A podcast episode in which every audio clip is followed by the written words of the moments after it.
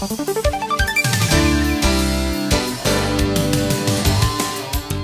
El turismo representa 8.7% del Producto Interno Bruto, genera más de 4.2 millones de empleos directos y es la tercera fuente de divisas para México, por lo que se requiere una alianza nacional emergente ante la devastación que ha causado el COVID-19, aseguró Luis Humberto Araiza López. El presidente de la Asociación de Secretarios de Turismo de México conminó a sus contrapartes a cerrar filas ante la afectación turística nacional.